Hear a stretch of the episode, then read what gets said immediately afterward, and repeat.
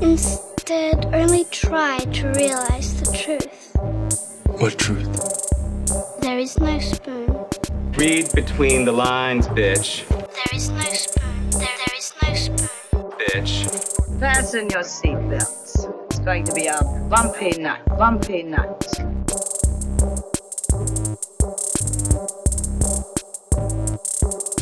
Saludos amigas y amigos, yo soy Mario Alegre Femenías Yo soy Rosa Colón.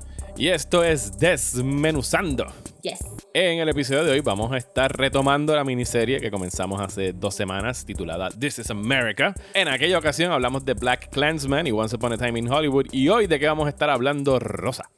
Vamos a estar hablando de Punisher y V for Vendetta.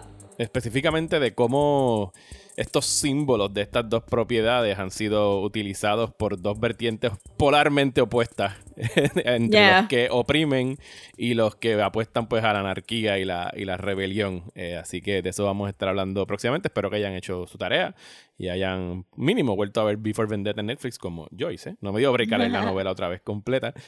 Pero antes, No. eh, vamos a bullshitear. eh, y Rosa vio una película que ya yo había reseñado en un podcast de Próxima Tanda, pero no he tenido chance de discutirla con ella.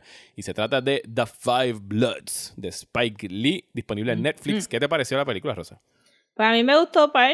Es- Este, no es super perfect, No, no, pero no, no. Es yo messy. creo que La palabra que diría en inglés es media messy. es, bueno, es bien ambitious. It's a lot. It's a lot. sí. es bien ambitious, yo creo. Este, pero Spike Lee tiene esa trayectoria de tirarse cosas como Black Klansman, Malcolm X. Ujú. Y de momento como que Get on the Bus Ajá. y Bamboozled y qué sé yo.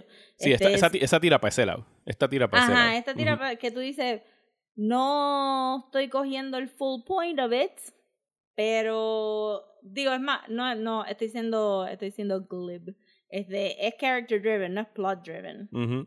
Este, estás ahí para conocer The Five Bloods. Sí, de hecho, cuando se pone media tediosa es cuando empieza más o menos a tornarse plot driven en esa segunda mitad, pero los, Sí. los characters pues la rescatan específicamente en esa segunda mitad. Específicamente el principal. Sí, Delroy Lindo es el actor Delroy principal. Lindo, que le mete mucho sass y le mete mucho... No, está genial. Ya está todo el mundo gritando tics. de él en el Oscar ya a Delroy Lindo. De verdad que hizo que, I mean, lo- no busqué en qué otras películas ha salido, pero es un very recognizable face. Que yo él ha salido "I've en otras películas de person". Spike Lee, él salió en, en Clockers, es una, es una de ellas que, que él salió ahí. Ok. Este, pero me parece como que uno de esos actores que tú dices, that guy, I've seen that guy. Este, y, pero le metió súper bien. El, este, el personaje se sentía well-rounded y aun cuando ya yo me imaginaba que era lo- el reveal del tercer acto, como quiera no era exactamente como yo pensaba, solo la película como que no, no me decepcionó en ese, en ese lado. No, no, el papel de él está, está genial y que es un papel complejo en términos de que te vaya a caer bien, porque es un, es un hombre negro que apoya a Trump, como hay todavía eh, dentro de en, los Estados Unidos, pero y que tiene una relación bien compleja eh, con el regreso de él. Digo, no hemos hablado de la trama, trata sobre estos cuatro veteranos de Vietnam que regresan a Vietnam para encontrar los restos de Stormy Norman, que es el personaje de, de Chadwick Boseman, y este oro que dejaron atrás, una fortuna en oro que se quedó en la selva. Y el personaje de él, pues desde que llega a Vietnam, eh, tiene todos estos issues raciales y traumáticos con estar regresando a este lugar, pero obviamente está Bueno. cargando con otras cosas que, Sí. que, que, que- que es lo que Ross está hablando de que se, rele- se revela al, al final de la película. Sí, I mean, estaba chévere porque te estaba presentando esta idea de estos cinco muchachos que los tuvieron que tirar en esta guerra, que no se sienten identificados con, con lo que es América. Lo de Trump lo sentí un poquito como que el personaje realmente no entró full a por qué apoyaba a Trump. Está ahí simplemente para recordarte todo el tiempo que America was not great Ajá. before y it's not great now. Eh, pero, pero tú sabes, la gorra está ahí para esos dos o tres visual metaphors que hay en- entre los tres actos.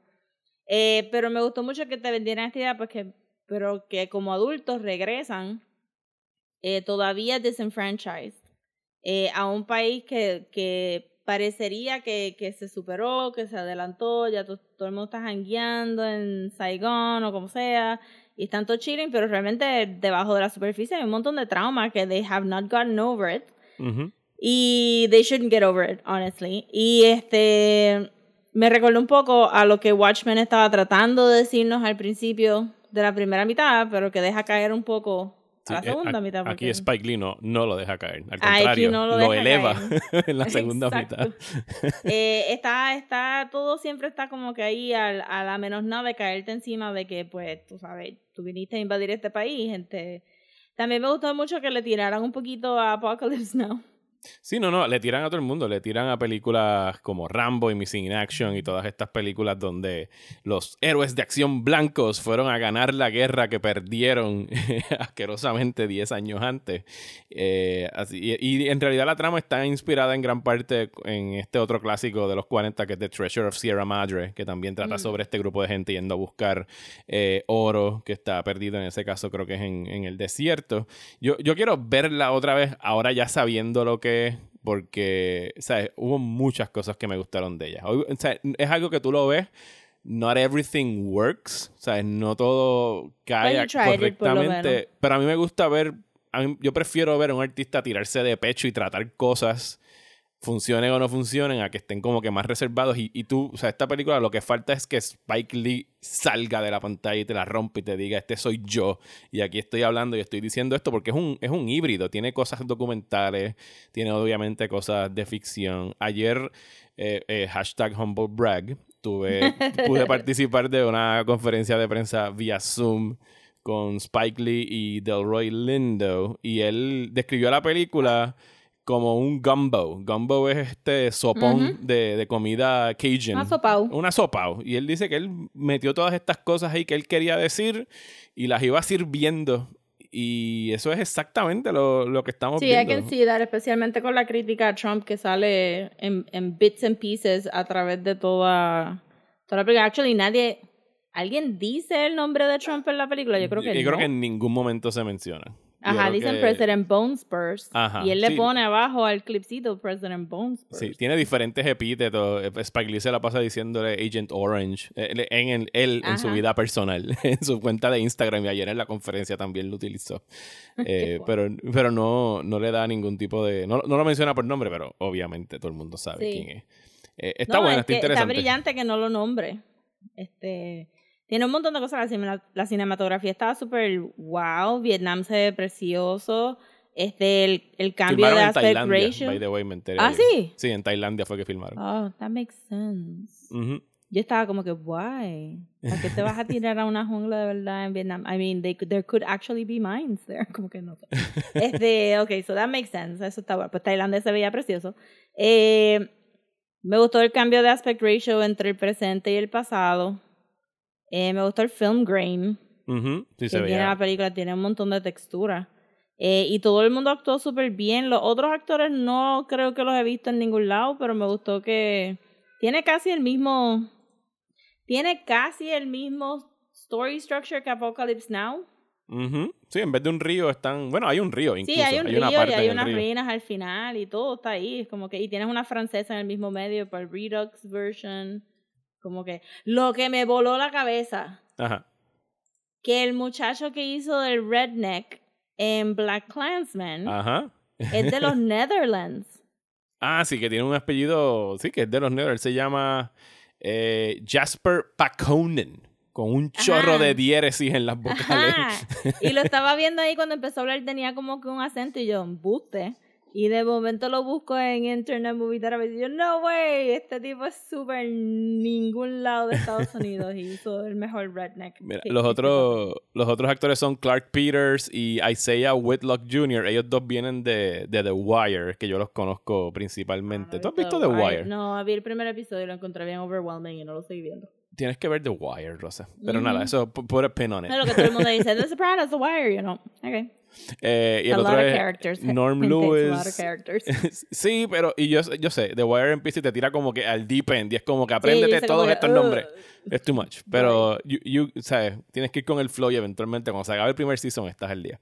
Eh, y el que hizo del hijo es Jonathan Majors, que él salió en esta película del año pasado que a mí me gustó un montón, que se llama eh, The Last Black Man in San Francisco, eh, Ah, que está en título, Amazon. no está, está en Amazon Prime, es bien buena. Es sobre gen- gentrification y todo lo que está ocurriendo en la ciudad of de. Estados Unidos. Eh, está muy, muy buena. Y, y sí, quiero, quiero verlo otra vez. De verdad que es de la. Yo encontré un chin chin annoying porque era tan loud. Yo estuve Sí. toda la película haciendo, shh, people, shh, bajen la voz cuando estén hablando del oro. You're just en la yelling it all over the place. Pero, pero sí, eh, The Five Bloods. Eh, véanla, está en Netflix. De verdad que, que vale la pena. Y como dije, quiero verla otra vez. Maybe porque tú buscaste más información porque lo entrevistaste. So, al final de la película enseñan Ujú. fotos. El actor principal, que ahora mismo se me escapó el nombre completamente de nuevo, Delroy Lindo. Del, Delroy Lindo, él fue a Vietnam. Eh, no, no, él no fue a Vietnam. Ok. Digo, no que yo sepa. No, Porque no fue a Vietnam. No, no, fotos y no él- se veían doctored photos. No, no, no. Él no, él no fue a Vietnam porque él ayer estaba discutiendo de que él pues, se reunió con personas para prepararse para el papel, para saber del PTSD y si hubiera son sido a Vietnam. de pues. alguien de la producción porque se veían fotos como que de verdad. Sí, es posible. Es, pos- sí, es, es probable de que gente de la producción haya metido ahí, porque creo que el, el que hizo de, del hijo, Jonathan Majors, dijo que a través de esta película descubrió, eh, esto lo dijo ayer en la entrevista, él descubrió que su abuelo, o su, sí, que su abuelo fue a Vietnam y peleó en Vietnam. Su abuelo, Ok, su padre. Y entonces que no, que toda la vida su abuela le decía como que cuando tú estés con tu abuelo, no lo despiertes ever porque a su abuelo lo trataron de matar mientras dormía en Vietnam y, y tenía reacciones bien violentas, o sea, abruptas al despertarse. Y era como que una cosa en la casa de que tu abuelo está en la siesta, no te la acerques, ¿sabes? Tienes que dejar que él se despierte solo. Y lo otro fue que al final, final de la peli salen muchos, muchos como que cortecitos que parecería que fueron entre medio de la escena. Sí, del crew de filmando y que dicen Ajá. shit para decir el, el cheese en vez de la Ajá, fotografía. y super fun, se vieron como que they had a blast. So, de verdad, es una buena película. Está, mí- está interesante el concepto, todo. Este, si no te gusta, pues no te gusta, pero I liked it. Sí, a mí me gustó. Pues nada, por acá eh, fui víctima de lo que se llama, eh, las iniciales son FOMO, que es Fear of Missing Out. Eh, Para los que necesitaban la Sen- definición. sentí la, la presión de The Last of Us, que es un juego que, mira, yo compré Last of Us para el PlayStation 3 en disco. No lo pasé. No lo pasé, lo di en 3D. Ah, ok, ok. Lo, para el PlayStation 4 lo compré con- cuando estaba en 9.99, el Remastered Edition Digital, lo bajé. Me imagino que cuando lo pusieron a ese precio, lo ju- jugué como un tercio del juego. Nunca lo pasé. Eh, ¿Por qué? Pues no sé, no, no, no me encantaba el gameplay como tal. Yo a mí lo- los... En los juegos regularmente, cuando de repente llega un stealth level, como que me, me sacan un poquito de quicio. Por ejemplo, en, un juego, en el en juego de Spider-Man, los levels de Miles Morales y de Mary Jane eran stealth levels. Tenías que Ajá. esconderte aquí, esconderte acá, y eso es como que me molestaban un poco. Y Last of Us es un gran stealth level, en su mayoría. Así que no me atraían mucho. Así que esta semana lo que hice fue como que, pues yo tengo un preteen que le gusta jugar videojuegos, así que voy a dárselo a él y que él lo pase y, yo lo veo pasándolo. Eh, así que Daniel jugó Last of Us, lo acabó, lo pasó y yo lo que no vi de él jugando después lo vi en un recap de en YouTube de la historia eh, y ya estoy ready para Last of Us 2 que sale Yeah. mañana del día que estamos grabando Eh, y lo que he leído en los reviews me, me atrae el hecho de que dijeron que, que han mejorado un poquito el gameplay, que ya no se siente tan repetitivo, que los controles están mejor eh, fine-tuned, que era alguna de las reservas que yo tenía con el juego. Yo no he jugado el juego tampoco porque that's not the kind of game that I like. A mí me gusta Managing Games, me gusta Stardew Valley, me gusta Animal Crossing, este New Horizons. Those are my games. Pero, este... También lo compramos por PlayStation 3. Carla lo pasó. Yo soy un excellent eh, sofa eh, gamer. Un companion, Yo- un buen companion, couch Super, companion. Yo le digo, mira, este, te dijeron que cogieras para la izquierda, guarda tus shifts, este, vamos a coger para acá, porque hay gente que no lee cuando están jugando. videojuegos. I read the instructions. I tú eres listen el, to tú eres the el navigator. sí, pero aún así lo encontré bien intenso. So, lo que yo hice fue como que vi el back and forth, eh, pues los cutscenes. Me gusta mucho la historia. Me leería una novelización de la historia. Bueno, vas a poder ver Eh, una serie de HBO de la historia. Yes, I know, estoy super pumped. Eh, a todos mis amigos les gusta, este, tengo mi chat de, de The Boys, les gusta, a The Girls, en mi otro chat les gusta también, estamos super pumped, pero a mí, personalmente, eh, me, me gustó una parte en específico del DLC, no sé si tú has jugado el DLC. Eh, sí, es, no me acuerdo ahora cómo se llama, pero estoy al día de lo que pasó en el DLC. Ok, pues, este... Que es con Riley, el personaje de Riley, ¿verdad? Sí. Este, que hay también hay un cómic que está hecho por Faith Erin Hicks, que es del prequel del DLC. No, de hecho, el, Y- el- el recap que vi en YouTube fue tan y tan bueno que incluye el, el graphic novel que estás hablando, el Sí, cómic que está estás bien hablando. bonito. Faith Erin Hicks es excelente. Eh, escogieron a alguien bien. Por eso que a mí me gusta en parte todo lo que todo, todo lo que han hecho con este juego porque no se siente macharrancito. No, no, no. Y nada. este y, y la compañía no necesariamente se siente como que super macharrancito. Of course, no voy a poner nada porque all of our heroes are falling esta semana. No voy a decir más nada other than que mi impresión es que tienden a no ser macharrancito. Of course, anything can happen next week. Pero eh, me gustó una parte específica del DLC. Spoilers para el DLC.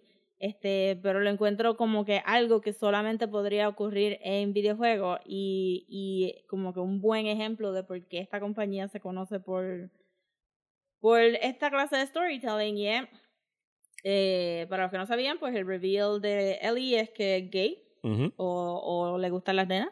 Eh, y entonces en el, en el DLC, cuando ella está jangueando con Riley, se está en un mallcito, un arcade, es todo super cute, es un, es un date setting, pero es post-apocalyptic. Sí, están en el merry-go-round y pueden. Ajá, todo súper bello. Ajá. Pero entonces tienen que tomar una fotito en un photo booth. Y el juego te da tres opciones. Y obviamente la persona homofóbica no va a escoger el romantic one. Ajá. ¿Y ¿Ves? cuál- ¿Cuáles eran las otras dos opciones? como que playful, este, joking. Pero cuando tú apretabas la otra, te decían, oh, the picture didn't come out right, we should try, ano- we should try again. Ah. Pues, y y entonces el tenías que usar el romantic. Of course. Y entonces eso te obliga a literalmente ponerte en los zapatos de un personaje que maybe tú no te identificarías con ese personaje, pero el gameplay te está haciendo no de una manera este preachy, sino de una manera fun de ah pues pues tengo que para mover el plot tengo que entrar a este photo booth, para mover el plot tengo que escoger la opción romantic, pero te lo hacen te lo te lo hacen jugar de una manera that you really have to think about why you didn't push that romantic button in the first place, ¿me entiendes? Este, a pesar de que estás en un date setting y son dos nenas. Pues me gusta, me gusta eso y creo que los videojuegos que obviamente hay tantísimas maneras de jugar videojuegos, pero los videojuegos que de verdad quieren como que que tú conozcas a un personaje que no es tú, que esas van a ser cosas que, que van a tener que explorar luego. Yo creo que The Last of Us este, va un poco más para ese lado, como que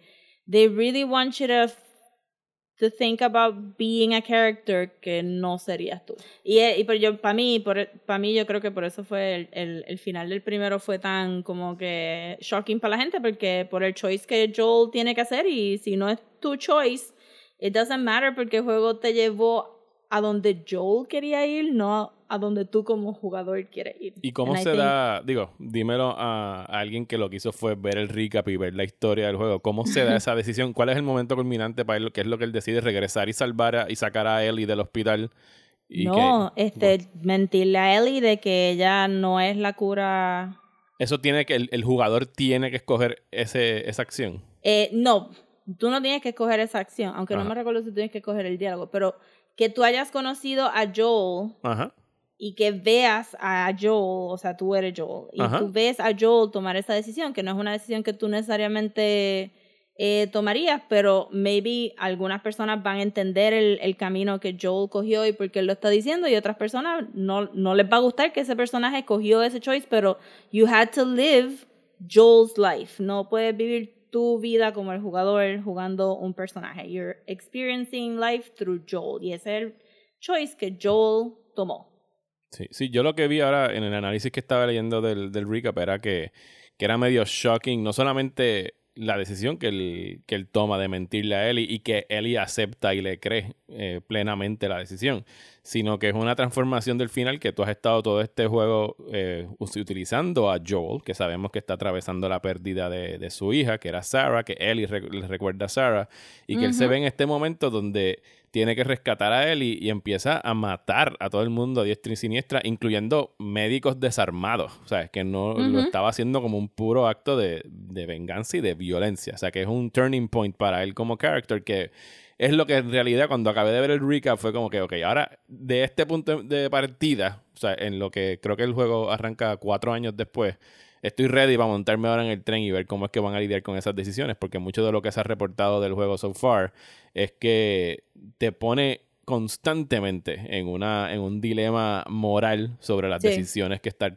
tiene que estar tomando Ellie constantemente. O sea, dice que eso es de, de un punto al otro y que no son decisiones que tú puedes tomar con faceless characters, sino que son personajes, no es que estás por ahí tiroteando baddies y ya, es que en cierto momento te- los van a desarrollar de tal manera que tú vas a conocer a estos personajes y te van a poner en la posición de decidir si viven o mueren. So Yeah. that's very interesting para mí.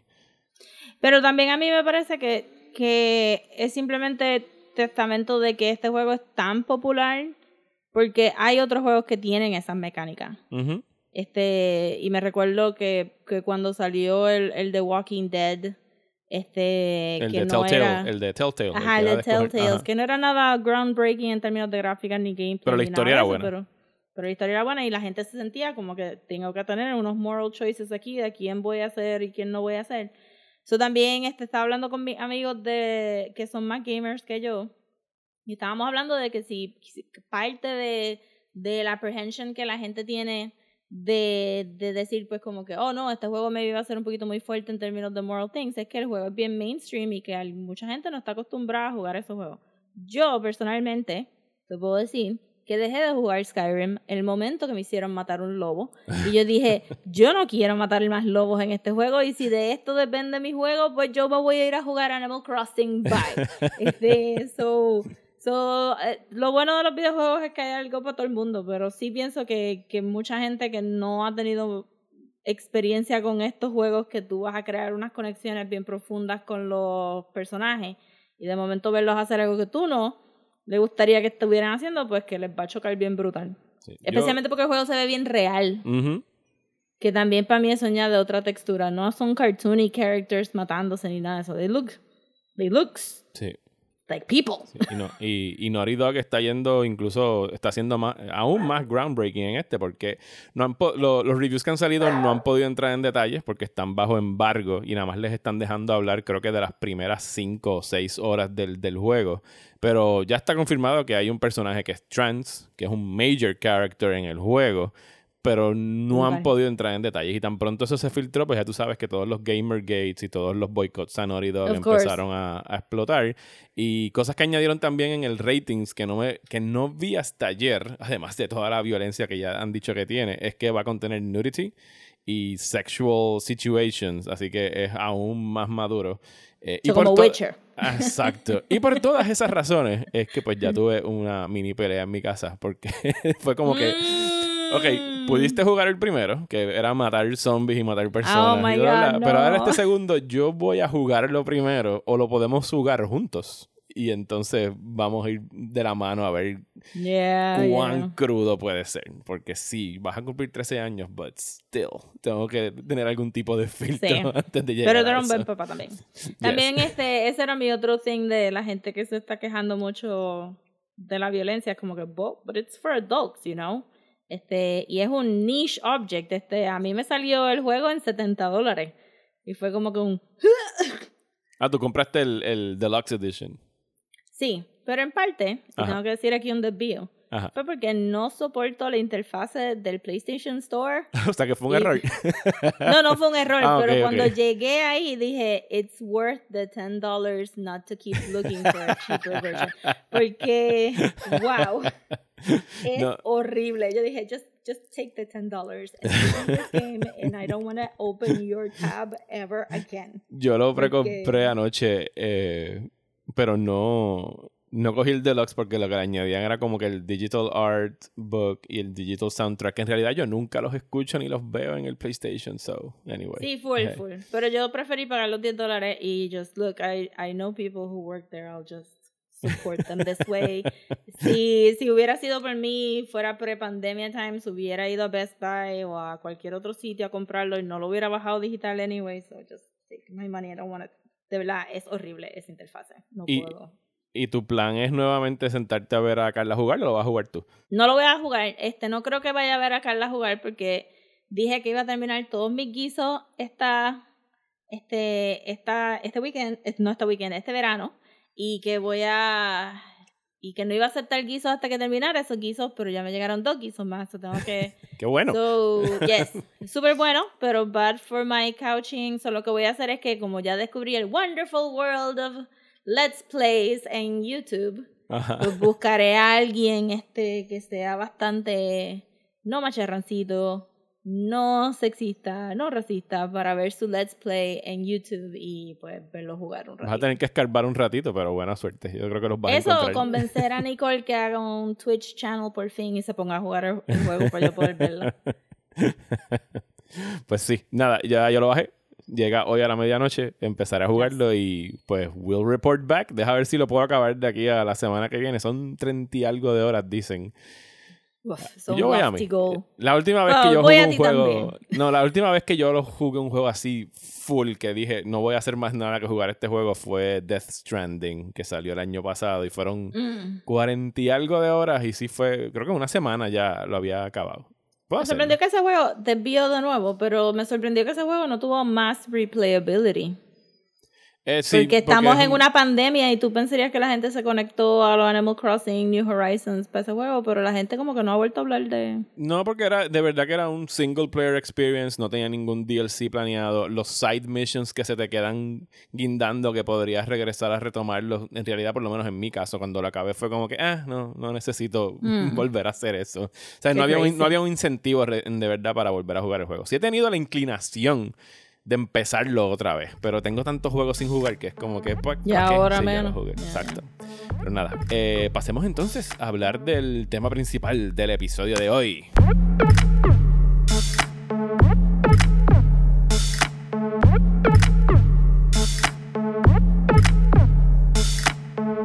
You know those uh, people, ones I put down, people I killed. I want you to know that I do it all again. This is a circus, all right? It's a charade. It's an act. It's bullshit about how crazy I am. I ain't crazy. I'm not crazy. I know who I am, and I do not need your help. I'm smack dab in the middle of my right goddamn mind, and any scumbag, any any lowlife, any maggot piece of shit that I put down, I did it because I liked it. Hell, I loved it. I'm sitting here, I'm, I'm just itching. I'm, I'm, I'm, I'm itching to do it again. And you think what? You think you're gonna send me to a nut house? Some doctor, they're gonna get me to stop from doing what I want to do? Well, that ain't happening. Not on my watch. You people, you call me the Punisher, ain't that right? The big bad Punisher. Here I am. You want it? you got it. the witness. I am the Punisher. I'm right here. You want it? I'll give it to you. And anybody who came here today, hear me whine, hear me beg, you can kiss my ass. So, como parte de lo de This is America, me pareció bien interesante que habláramos sobre The Punisher y V for Vendetta, porque la semana pasada como que las dos cosas salieron, bueno, las últimas dos semanas, Ujú. no contando esta semana que estamos grabando. Sí, durante las protestas de Black Lives Matter y todo Ajá, esto. este, salieron estos dos símbolos a relucir porque pues Punisher, el Skull ha sido co-opted por la policía y por los militares. Por décadas. Y por, sí, lo que parecería décadas. Y este, pues, eh, Anonymous salió de la nada. Ujú. Like Anonymous does. este, y pues me hizo pensar en el, eh, ¿verdad? Que, que ellos adoptaron la máscara de Guy Fawkes luego de la película. Y pues que son dos dos símbolos de comic books que tú pensarías que en no way, shape or form iban a ser tan relevantes en nuestro mundo hoy en día. But yet here we are. Ajá, en Este- esta distopia todo es posible. Distopia donde, donde tenemos que bregar con, con que los comic books have uh, come to life a little bit. Pero quería empezar con Punisher primero. Eh, yo no he leído muchos cómics de Punisher, po- almost none at all. Yo puedo decir que yo he leído cero cómics del Punisher. Nunca ha sido un personaje que me ha llamado mucho la atención. Eh, eh, pero sí, vi, obviamente vi las, las películas y traté de ver la serie de Netflix. It was awesome. Eh, pero este The Punisher lo creó Jerry Conway con John Romita Sr. y Ross Andrew para un cómic de Spider-Man. Porque él era tan antihéroe que empezó como un villano en Spider-Man eh, en el 74 y de ahí para abajo como que se convirtió en el less popular Wolverine but almost as popular as Wolverine como que yo no, enti- no entiendo muy bien el fandom alrededor de Punisher pero es un personaje que tú lo pones en un sitio y la gente hace ¡Wow! va a salir Punisher vamos para allá y se emocionan un montón y consumen muchas cosas de Punisher este a pesar de que pues es simplemente este tipo que su familia es asesinada este por algún elemento de mafia. Me imagino que el, el origen ha sido tweaked eh, varias veces. Y simplemente se va en este vigilante vengeance este thing que luego se convierte en if you need to get things done and if you need to get things done and the police won't do it and the detectives won't do it and the justice system has failed you. But it viene the Punisher because he punishes people. sí. Me, me está curioso que menciones que el origen fue ahí alrededor del 74 y, y que haya empezado como un villano en, en Spider-Man, porque más o menos coincide con, con esto que se vio mucho en los 70, donde empezaron a surgir películas como las de Charles Bronson, de. ¿Cómo se llama? Eh, Death. eh, Death mío. Wish. De- exacto, la de Death Wish. Eh, Taxi Driver, que también es un vigilante, un tipo veterano de Vietnam que regresa y empieza a este, tratar de mm, target people, ¿sabes? Target politician y target esto. Que ellos vienen a limpiar la ciudad, ¿sabes? Son estos personajes y, y que esa transformación de villano a antihéroe, que es una línea bien finita, que, que se cruza bastante fácil, eh, pues coincide con lo que estaba surgiendo también en, el cine para ese momento y la actitud en general en Estados Unidos postguerra de, de Vietnam, que empezamos a ver a los villanos como héroes en contra del, del sistema. Sí, hay una fascinación con lo que es el, el antihéroe en términos de las personas, como que hay un, hay un blood wish en la gente que de verdad quieren pensar que la gente mala está recibiendo eh, lo que dieron para adelante, ¿verdad? Como que, ah, tú le mataste a la familia, pues no te sorprendas cuando he kicks open your door y empieza a metrallarte por ahí y we're cool with that porque le mataste a la familia y hay un, hay un cierto... Sí, estás justified. Ajá, hay un, hay un certain justification de yo puedo consumir a esta persona que está matando gente porque esa gente se lo merece, in my opinion, and in their opinion.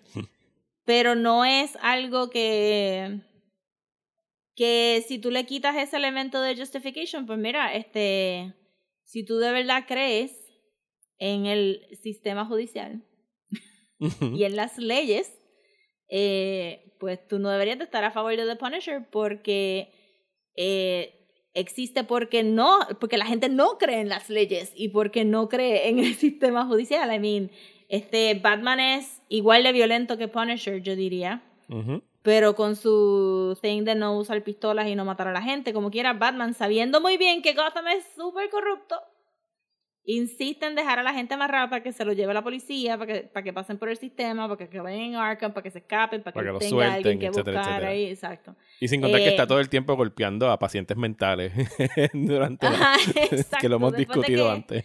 Once you cross that line, you cannot uncross it. Este, pero sí, eh, el Punisher tiende a ser un personaje bien popular a base de eso, de que, de que la gente está cómodo con tener a esta persona que algún día te va a mirar a ti y te va a decir, pues fíjate, yo creo que lo que tú hiciste ayer está mal y yo te voy a juzgar ahora mismo y te voy a matar, este, te voy a, ¿verdad? tirotear en tu casa and I'm just gonna call it a day, check it bye, me voy por ahí. Porque se lo Este, buscaron. Es sí. la actitud de él. Al punto de que, eh, si te recuerdas, las películas, yo no, no me recuerdo que Punisher Warzone se fuera tan para el lado, pero la primera película de Punisher eh, trataron bien brutal de hacer, de make him very likable. Sí, técnicamente es la segunda película de Punisher. La primera fue Ah, la de ¿verdad? Dolph la Lundgren. Dolph Lundgren, sí, Eh, para, para esa- Y la segunda fue la que creo era que, de Roger Corman. si no me equivoco, el principio de esa película lo filmaron aquí, cuando matan a la Eh, familia sí, en el sí. muelle. Sí, sí, sí. Claro. Y todo lo de las familias jangueando en la playa, eso es aquí. Esa es la del, Dios mío, ¿cómo se llama? Eh, no es Warzone. Yo estoy buscando aquí en IMDb. ¿De qué año es esa película? Dove Longer es la del 89. Warzone es del 2008. The Punisher 2004. Sí, con Thomas Jane es esa. Ajá, to- que John Thomas Travolta Jane. es el villano. Sí, que es cubano. Él es... Sí, O estaba dentro de la mafia cubana o algo así, era o algo. él es Howard Saint. No sé si es un personaje del cómic. Sí, I'm sure, claro que sí. Probablemente que sí. que sí. Eh, pero sí, exacto. Sí, la filmaron aquí, me recuerdo que todo el mundo estaba como que. ¡ah! Y cuando la fuimos a ver es como que, ¿what? Un- Ese- Ese What? muelle, ese muelle genérico donde mataron a la familia del Punisher, eso fue aquí. Sí, todo el espiritualismo alrededor de la camisa. Just this random afro-latino guy coming out of the jungle para darte una camisa de un Yo no logo. me acuerdo de esa película. de un logo hecho y derecho. Y él ahí como que, I'm wear that logo. You know, oh my God. No, Y- y ya que shirt. ya que estás hablando del logo, entonces pasemos a hablar de, de lo que venimos a hablar específicamente y es de cómo la policía y, los, y la milicia, el ejército, ha tomado este símbolo, esta calavera, este símbolo del, del Punisher, como su escudo, como algo que utilizan en sus uniformes, algo que stickers que ponen en sus carros, eh, cosas que ponen en, en Ah, sus tú- tú pistolas. leíste el, el artículo que yo te mandé, Ujú. porque tienen parchos hechos ya con su nombre del precinct y un little logo de Punishers y eh, han formado grupitos que se llaman The Punishers Ujú. y aquí es donde, donde esa idea del anti-hero pues goes wrong porque mientras Frank Castle piense que él tiene la razón y nosotros pensamos que él tiene la razón, not a problem. Pero cuando Frank Castle diga como que, oh no, pero realmente la gente protestando son la gente que debería de estar matando, y se supone que uno haga, oh no, No, no, no, Y- Frank. Wait. no, Frank, wait. Eh, y hay, hay algo este, bien interesante, slash scary, slash sad, que la policía haya adoptado este, este logo y esta actitud de el Punisher está ahí for punishing bad people y nosotros sabemos quiénes son los bad people y, y resulta ser que los bad people are us. No, y, que, y que ellos como, como oficiales de air quotes, la ley y Ajá. el orden, están adoptando el símbolo de alguien que claramente está trabajando fuera de la ley y el orden. Entonces, ¿qué estás tratando de decir de- de ese símbolo? Que es alguien que no quiere seguir lo que, la, lo, que la justicia dicta, lo que el sistema dicta. O sea, tú estás claramente diciendo, yo respeto la, la actitud y, y la metodología de este personaje ficticio de repartir justicia a como me venga en gana, según lo que yo entienda que es la justicia. Sí, exacto. Y entonces es un es una lectura de- del personaje bien básica, pero es la que se queda más porque la gente que ve la película, la gente que, que vio la serie de, de Netflix este por encimita, me imagino. No, no creo que nadie la terminó tampoco. Yo conozco mucha Este- gente que la terminó. Sí. Sí. Uf. Pues good, good, good job everyone, porque de verdad que yo no pude. ¿Llegaron a hacer No dos pude. temporadas o nada más hicieron una? Yo no, recuerdo. No, yo creo que hicieron uno. Este, Sí, porque él salió en Daredevil primero y ese fue como que el ese era su soft, su soft este pilot, Ujú. eh, que tampoco me fascinó. Pero nada, la cosa es que, que, que tú veas esa lectura de, pues, he punishes bad people and so do we, pero es que tú, la policía no está ahí to punish bad people. La policía está ahí para apprehend black, este, bad people y está ahí para llevarlos a la corte y la corte no está ahí para punish bad people, está ahí para sentenciar bad people y la cárcel está ahí para I don't know why that, no sé por qué la cárcel está ahí anyway, pero ap- aparentemente se supone que sea para reformar bad people, no Ajá, hace- sobre todo. Rehabilitar a las personas. Ajá. Ajá, exacto. Este, y pues, eh, de verdad que, que, que coger ese. Y aparentemente también tuvo que ver algo con el American Sniper Guy que Clint. Eastwood decidió como que resaltar en su película con Bradley Cooper. Como un héroe. Eh, Ajá. Ajá, como un héroe. Y un, un héroe que aguanta fake babies. Sí. No olvidemos el fake baby. Nunca olvidamos ese fake baby.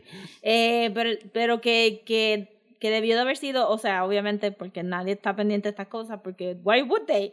Que la policía adoptando este símbolo debió de haber sido como que un huge red flag de un síntoma que había que que ya se estaba pudriendo más de lo que estaba eh, podrido, ¿verdad? Este, porque sabemos que hay todas estas venas de white supremacy en la policía y ha sido un problema sistemático desde hace tantísimo tiempo, pero ciertamente que los policías usen tan proudly este el, el logo de Punisher, un, un personaje de ficticio que mata gente como judge, jury and executioner, pues sí, debió haber sido como que un something's not right here. Y ahora, ahora que tú mencionas Judge, Jury y Executioner, ¿cómo tú lo compararías o contrastarías con alguien como Judge Dredd?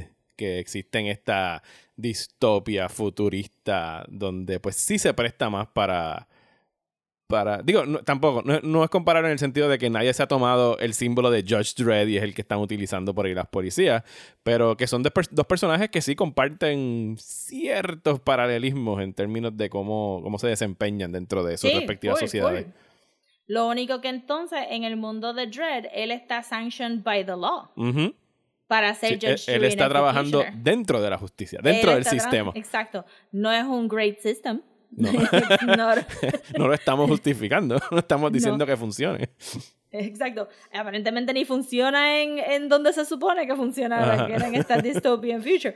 Pero it's not a great system, pero este, él está trabajando within the law y, y yo te tendría que decir que para nosotros, como quiera, y lo hablamos cuando hablamos de la película, que lo, lo trataron de hacer más palatable. Porque todo la queja, una de las quejas que tenía la película era que Dredd dejó que el, que el vagabundo eh, se quedara ahí tirado en el piso cuando estaba loitering en vez de mandarlo a uno de los ISO cubes o whatever. Eh, y eso es para nosotros decir como que, oh, he's not that bad. Va a matar un zafacón de gente que técnicamente son inocentes porque están en un sistema de abuso y control de estas personas que venden drogas, pero he's not that bad. eh, pero funciona, para mí funciona por eso mismo, porque yo no creo que se supone, yo no creo que se supone que nos identifiquemos con Dread. Pero la gente de verdad se apegó mucho a la, historia de Frank Castle porque está vengándose de la muerte de su, de su fridged family. I mean, sin la familia ahí, he's just some guy de ex-military que está matando un chorro de criminales. Y entonces ya era como que a little bit better than Batman. Y actualmente están saliendo cómics de Punisher. Sí, están saliendo cómics de él, pero él, él como que el Frank Castle nunca ha tenido como que un run, un solid run, como que... Él entra y sale él entra y sale y, y, también eso tiene que ver mucho con Marvel, que juegan tan rápido con los personajes, como que igual te pueden decir, este tenemos este escritor y este dibujante para Punisher y de momento cambian todos los peluches y, de esto. Yo sé que a Punisher hasta lo trataron eh, early 2000s, este Marvel trató de entrar a ese mundo de manga y se tiraron como tres o cuatro títulos de que eran el Mangaverse o algo así y Punisher era uno de ellos. So, que, que lo tratan de usar mucho porque es bien popular, pero no es como que tú, no sé. Sí, pero es algo que ciertamente en, no tanto en los cómics, porque los cómics son como que su propia cosa, pero que ahora bajo la sombrilla de Disney, dudo mucho, y menos en el ambiente actual que, que estamos viviendo ahora, sea algo que Disney vaya a perseguir verlo eh, representado en otros medios que no sea el cómic. No, y está brutal porque eh, yo, este, para los oyentes, le mandé a Mario un link Que, que pedía este que no que cancelaran el título de Punisher, sino que lo pongan en hiatus, que es algo que Marvel hace mucho también. Este, famosamente se recuerdan cuando pusieron a los Fantastic Four en hiatus como castigo a la película. Por la pelea con Fox de Disney Fox. Ajá, Ajá exacto.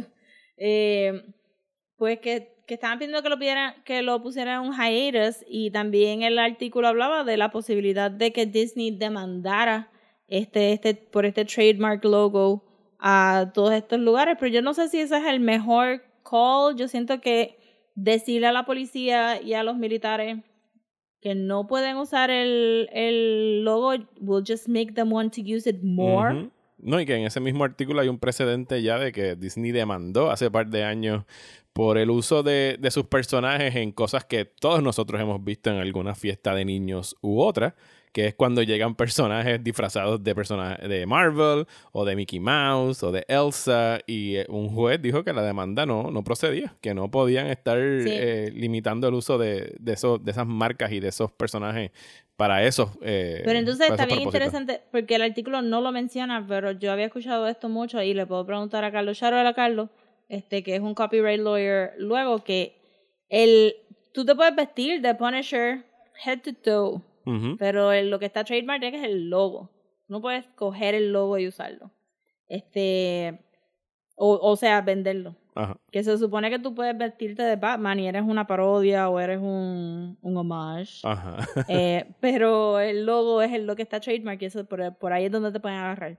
Pero como tú le dices, o sea, obviamente sería más fácil, bueno, técnicamente son uniformes, técnicamente pues se puede hacer un, un, dictum que diga como que, mira, ustedes no pueden usar este logo en su uniforme, no representa correctamente a la policía, no representa esto, pero ¿is it worth it darle ese sentido de De importancia, de- sí, de, de- Ajá, de importancia y de, de, de valor a como que, mira, este, ustedes están al garete pensando que son los Punishers, ustedes son policías normales y tienen que actuar como policías normales, whatever that means, y quitarse eso, esos logos los va a hacer como que be proud or more como, oh, we got in trouble because we're the best, we're the Punishers.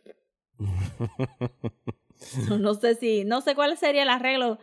Eh, mi arreglo sería como que darle a todo el mundo como que todos los trade paperbacks de Punisher y decirle como que, ok, lee el cómic y explícame por qué quieres seguir usando el logo luego de esto. Como que, just explain it to me. What, what, what do you think is the correlation between this and your job? Voila! In view, a humble vaudevillian veteran, cast vicariously as both victim and villain by the vicissitudes of fate. This visage, no mere veneer of vanity, is a vestige of the vox populi, now vacant, vanished. However, this valorous visitation of a bygone vexation stands vivified, and has vowed to vanquish these venal and virulent vermin vanguarding vice and vouchsafing the violently vicious and voracious violation of volition. The only verdict is vengeance, a vendetta, held as a votive not in vain, for the value and veracity of such shall one day vindicate the vigilant and the virtuous. Verily, this vicious vichyssoise of verbiage veers most verbose, so let me simply add that it's my very good honor to meet you, and you may call me V.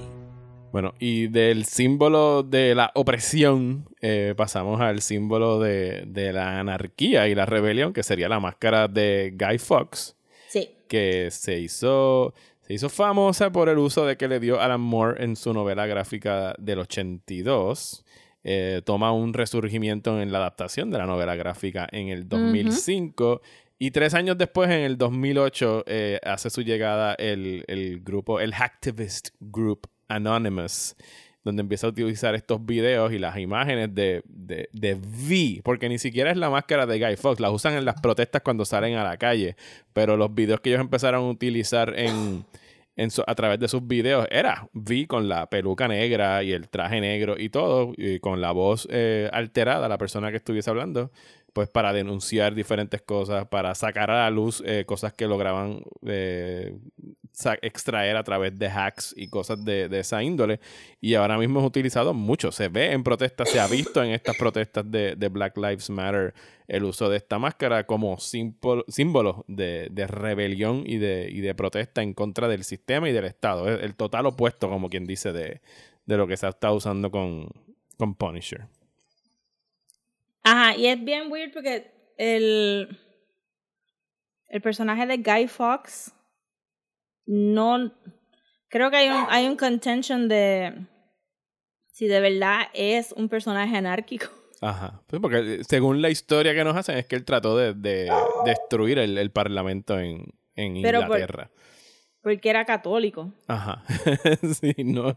Era un, un, un terrorista, entre comillas, católico. Ajá, exacto, sí, sí, sí, que, que si o sea, ese, ese anarquismo de no, no, este, no masters.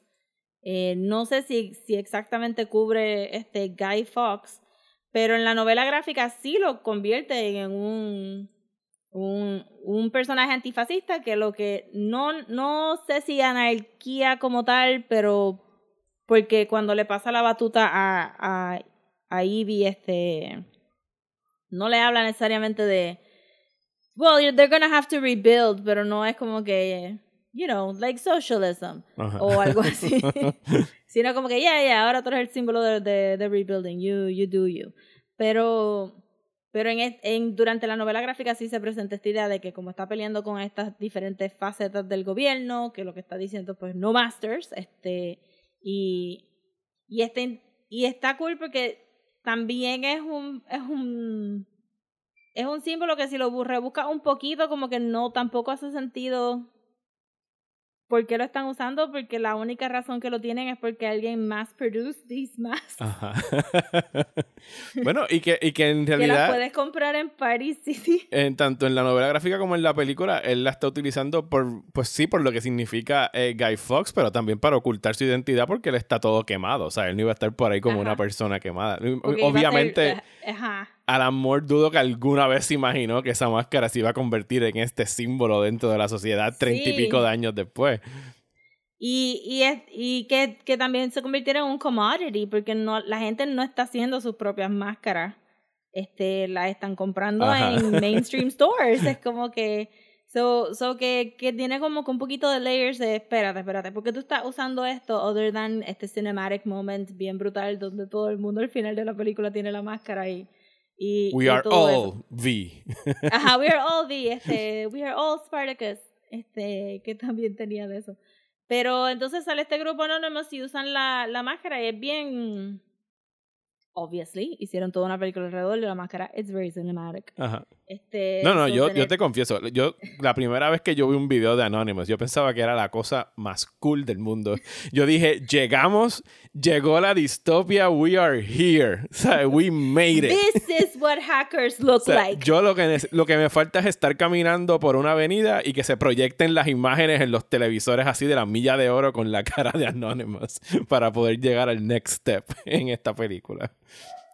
Sí, y también este es un buen ah, es un buen shortcut porque las personas que, o sea, el, el lado positivo de usar la máscara, a pesar de que pues maybe no tiene el significado que se supone que tenga, es eh, que es un buen shortcut para la gente que no entiende muy, que no le va a buscar las cinco patas al gato y que va a ver todas estas máscaras de, de Guy Fox por ahí corriendo va a decir como que trouble. If I'm a capitalist, trouble. If I am este, a fascist, trouble. Eh, y que me está. Paréntesis, pero tú sabes que también se han movido un poco las máscaras de la casa de papel. Ajá. En- que está hilarious.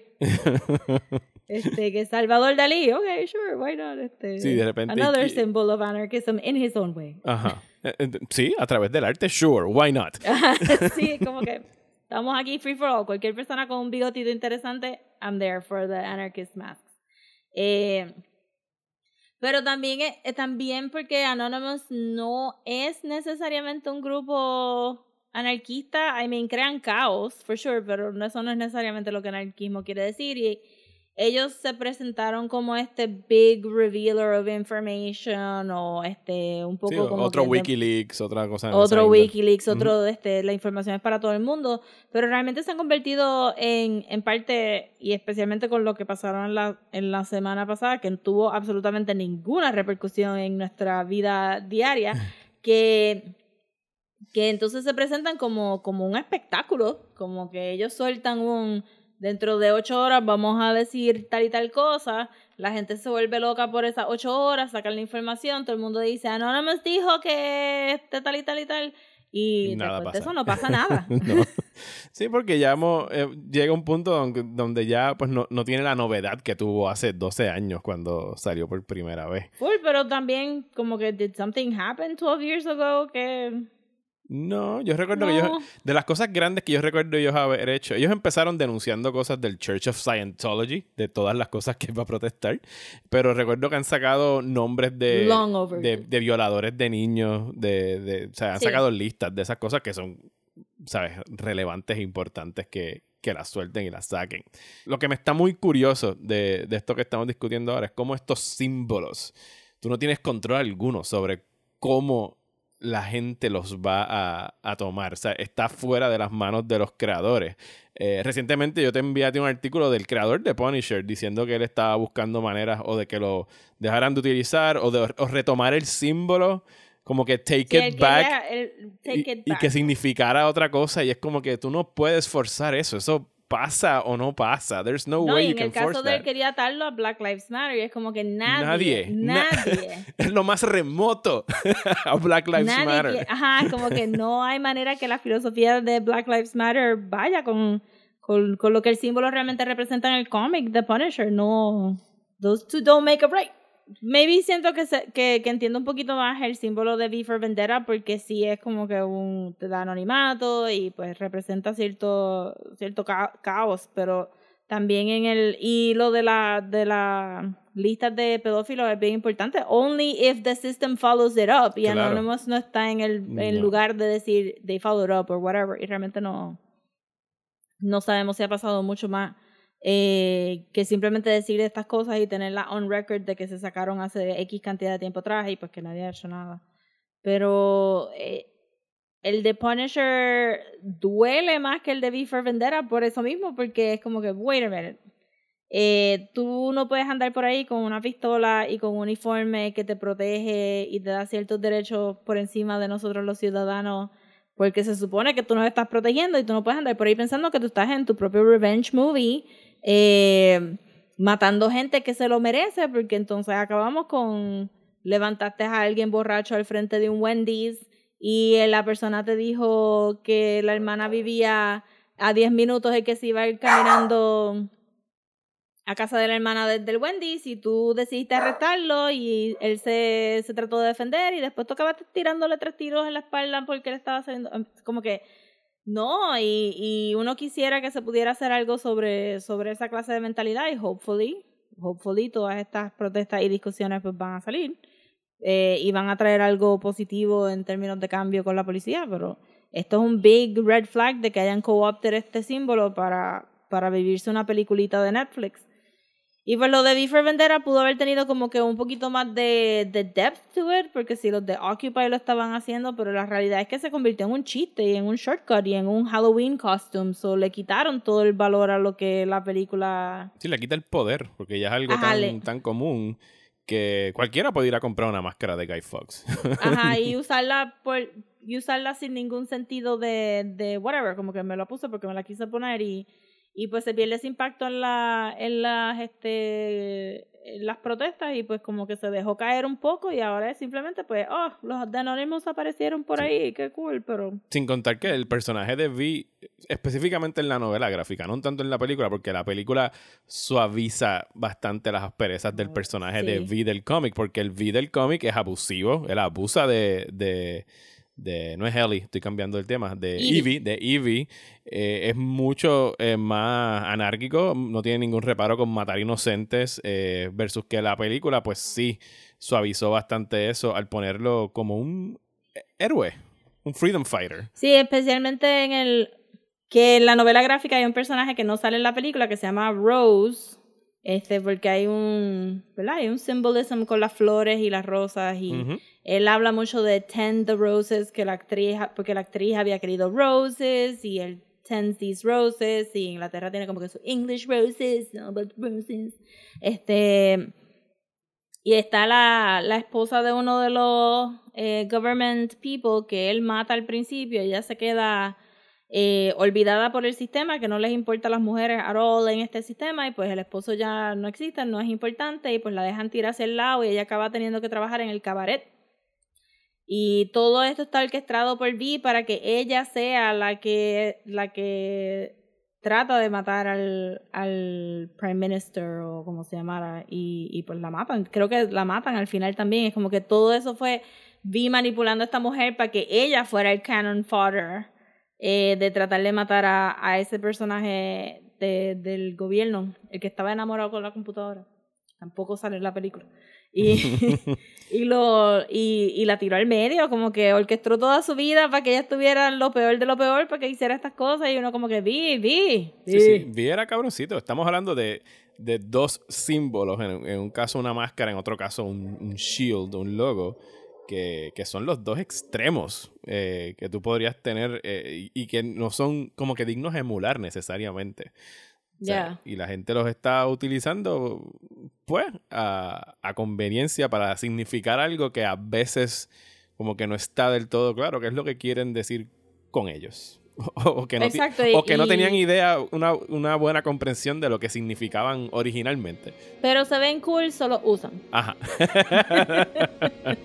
Can I ask about what you said on the telly? Yes, Did you mean it? every word. You really think the blowing up Parliament's going to make this country a better place? There's no certainty, only opportunity. I think you can be pretty certain that if anyone does show up, Creedy will black bag every one of them. People should not be afraid of their governments. Governments should be afraid of their people. And you're going to make that happen by blowing up a building? The building is a symbol, as is the act of destroying it. Symbols are given power by people.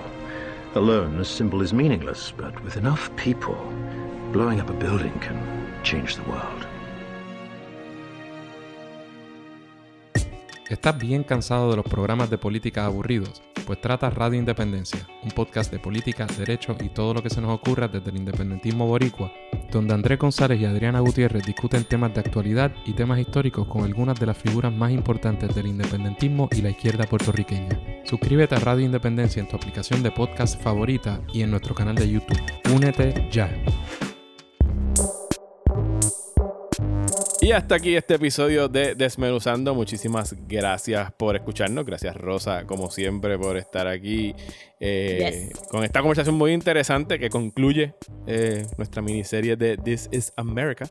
Vamos a estar regresando la semana que viene para nuestra conclusión de Avatar The Last Airbender. Vamos a estar hablando de la tercera temporada, Book 3 Fire. Así que. Ya, ya la estás terminando. Eh, no, voy por la mitad. Estoy mejor que la vez pasada con la temporada anterior. Muy bien. Pues ¿Cómo ya la tú empecé vas? a ver y yo la empecé a ver ayer y ya en el primer episodio estaba volviendo a llorar en todos los beats y hoy estaba llorando otra vez en algunos episodios. El tercer season es, hasta ahora es el mejor season. Sí, es como que Sí, es sí. too much. De hecho, saludos a, a Carlos que él me escribió los otros días y me dijo como que la está viendo por primera vez. Y me dice, me está encantando la serie, pero no soporto a Zuko. Y es como que llega el tercer season, wait, lo vas a ver, vas a querer a Zuko. Zuko is the best. Yes. Deja que veas por dónde va eso. Dale, Yes, break. I love it. Así que acaben de ver Avatar eh, para la semana que viene. Y entonces en julio, Rosa, ¿qué vamos a estar hablando en julio? Pues no es de qué vamos a estar hablando, es de quién vamos a estar Uh, hablando. ¿De quién vamos a hablar en julio? Vamos a hacer Neil Gaiman Man. Yes, esto es algo que lleva en nuestra lista de to-dos desde el, año pasado. Y es que queríamos dedicarle todo un mes a hablar de la obra de Neil Gaiman. Eh, cómics, películas, novelas. Así que la semana que viene les vamos a estar dando un listado de lo que vamos a estar cubriendo. Eh, obviamente no podemos cubrir Sandman en su totalidad, pero No. vamos a estar tocando cositas del Sandman Universe, por supuesto. Así que pueden Ajá, los dos eso. somos super fan de Neil Gaiman, so tenemos este pe- nos gustan las cosas también que no son necesariamente las cosas más mainstream que él ha hecho, so we're Y gonna él ha hecho muchas cosas. Así que Yes. Eh, la semana que viene les prometemos que les vamos a estar dando la lista. Eh, así que muchísimas gracias. Los invitamos a que se den la vuelta por nuestra página de Patreon en patreon.com slash desmenuzando, donde todos los meses sacamos episodios extra para las personas que se suscriben ahí al nivel de 5 dólares o pueden suscribirse al nivel de un dólar y apoyar el podcast y ayudarnos a llegar a las metas. Estamos en la tercera de cuatro metas que pusimos originalmente, Sí. que es llegar a 75 Patreons para hacer un segundo Hate Watch y después So, la- denle share para que más gente se Yes. apunte, para que puedan este, obligarnos a ver una porquería de película. y después llegar a los 100 para hacer el live show, que en el mundo que vivimos probablemente el live show sea por Zoom, pero sigue siendo live. No, no- Ajá. nunca dijimos si iba a ser presencial. Pero Exacto. muchísimas gracias a las personas que ya se han suscrito por ahí. Rosa, ¿dónde nos pueden conseguir en las redes sociales?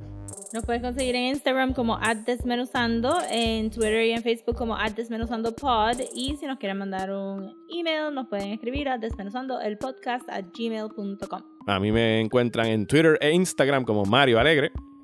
Y a mí me consiguen en Twitter, Instagram y Facebook como at Sodapopcomics. Muchísimas gracias y hasta la semana que viene en Desmenuzando.